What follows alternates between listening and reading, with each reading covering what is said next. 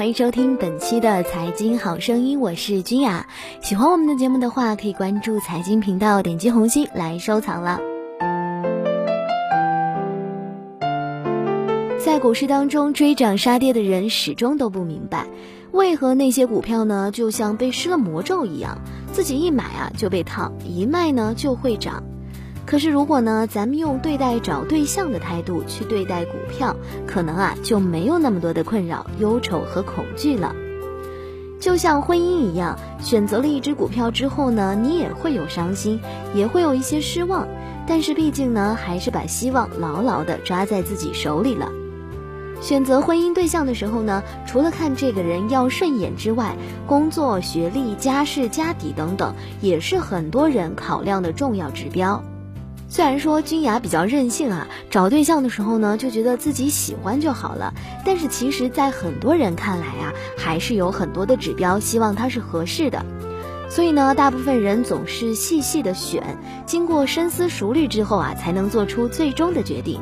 买股票呢也是一样，这只股票呢技术走势如何，业绩如何，是否有题材，是否有热点，这些都是咱们需要知道的。你的思考过程呢不应该是随波逐流，而是要有认真细致的分析，然后呢才能下最终的购买决定。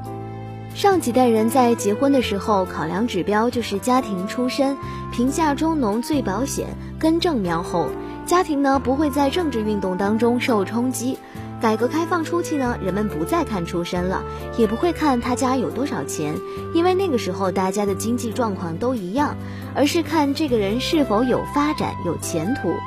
到了中国入世之后啊，面对现实经济状况的要求明显盖过其他的要求，人们没有时间去等待你的前途开花结果，你的发展步步高升。选择一只股票的时候呢，情况也大致类似，不过啊，是几种时代抉择特征混合进来了。这只大盘股不好涨，不过是国有企业，国家呢不会让它破产，最起码很保险。那只潜力股呢势头好，今年很可能会创出比较好的业绩，股价啊一定会节节高升。那只创业板连拉几十个涨停了，听说啊还有几十个涨停在后面。现在呢，就可以享受翻倍的快感。怎么样去选择？这个选择权在你的手中。股票怎么走？这个选择呢，在市场的手中。买了股票之后呢，一切顺利的毕竟是少数，不如意的呢，则是多数。这就像你结婚之后，玫瑰色的梦呢，终将会减色。各种想不到的小琐碎和不如意纷纷来了。丈夫不争气，孩子不听话，老婆不省心，公婆不如意。但是呢，咱们用一句法国谚语来说，就是 “c'est la vie”，这就是生活啊。找对象的时候呢，咱们除了要看他的表面条件，更重要的呀，要看到他的本质。不必研究这个人最好能好到哪儿，但是啊，咱们要看看他最坏能坏到什么程度。有没有杀妻灭子的狠心？会不会不疼爱老婆？有没有搞到家破人亡的潜质等等？这些啊，都是需要考虑的。买股票呢也是一样，这只股是行业龙头，业绩优良。最次呢也是受影响，业绩下滑，但是它不会清盘歇业、退市摘牌。可如果这一切最坏的打算不会发生，经济景气周期中会有它的机会吗？答案如果是肯定的，那就没问题。结婚之后呢，有很多女人会觉得男人没出息，有很多男人呢会觉得女人变得很啰嗦。买股票呢也是一样，买了之后呢不涨者居多。你要看看这个没出息是机会没到呢，还是有别的什么障碍？也要看看股票不涨呢是板块轮动没有轮到它，还是有什么别的原因？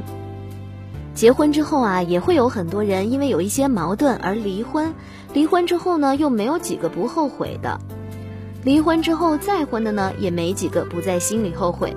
当然喽，也还是有一些快刀手，快速扔掉冷门股对象，追入热门股对象，然后呢，幸福的过了下去。但是这些啊，其实都是可遇而不可求的。首先呢，你真要有杀伐决断的勇气；其次啊，你还要目光如炬。而很多的人呢，其实是不具备这样的特质的。炒股呢，也是一样，牛市当中会有很多人扔掉自己手里的滞涨股。去追那些不断冲击新高的热门股，但是其实成功的概率啊并不是很高。多数时候呢，还是会又陷入一个被套的深坑，因为你不够果断，在发现自己手里的股票不会涨的时候，还在犹豫徘徊，还在苦苦思索。等你想好了，热点股呢变身滞涨股，曾经滞涨股呢，也许在这个时候啊就已经成了热点股。这就是所谓的上去挨一巴掌，下来又挨一巴掌，追悔莫及是肯定的了。也许呢还会想再抽自己一巴掌。其实呢，炒股和找对象差不多，你最初的判断呢不一定都是错的。对象不争气或者是不温柔，多半是时机未到；股票涨不涨啊，也多半是时气没来。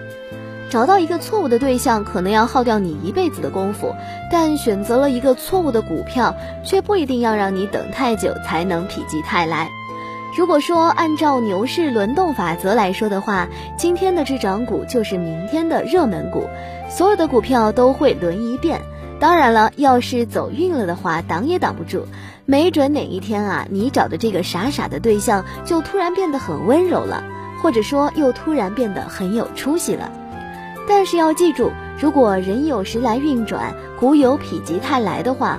你在最困难的时候，如果心思活泛了，改嫁了，或者是换股了，你将尝不到果实最鲜美的那一部分，甚至还会因为换了错误的对象或者是股票，陷入另一个痛苦的深坑。只有从最初开始的坚守者，经历了折磨与痛苦的那群人，才能够把所有的这一切都揽入怀中。人的专一和坚持，一般来说是不会没有回报的。当然了，执着和坚持呢也要分情况。之前一百七十万融资四倍，最终跳楼的可怜人，显然并不在此之列。他的执着让人心惊，对此的投入啊也是疯狂莫名。最终命丧黄泉，更多的呢还是由于他自己对于错误的事情太过于执着了。执着和专一要是走入了极端，那就是另外一个层面的问题。好了，以上就是今天财经好声音的全部内容，感谢各位的收听，我是君雅，我们下期节目不见不散喽。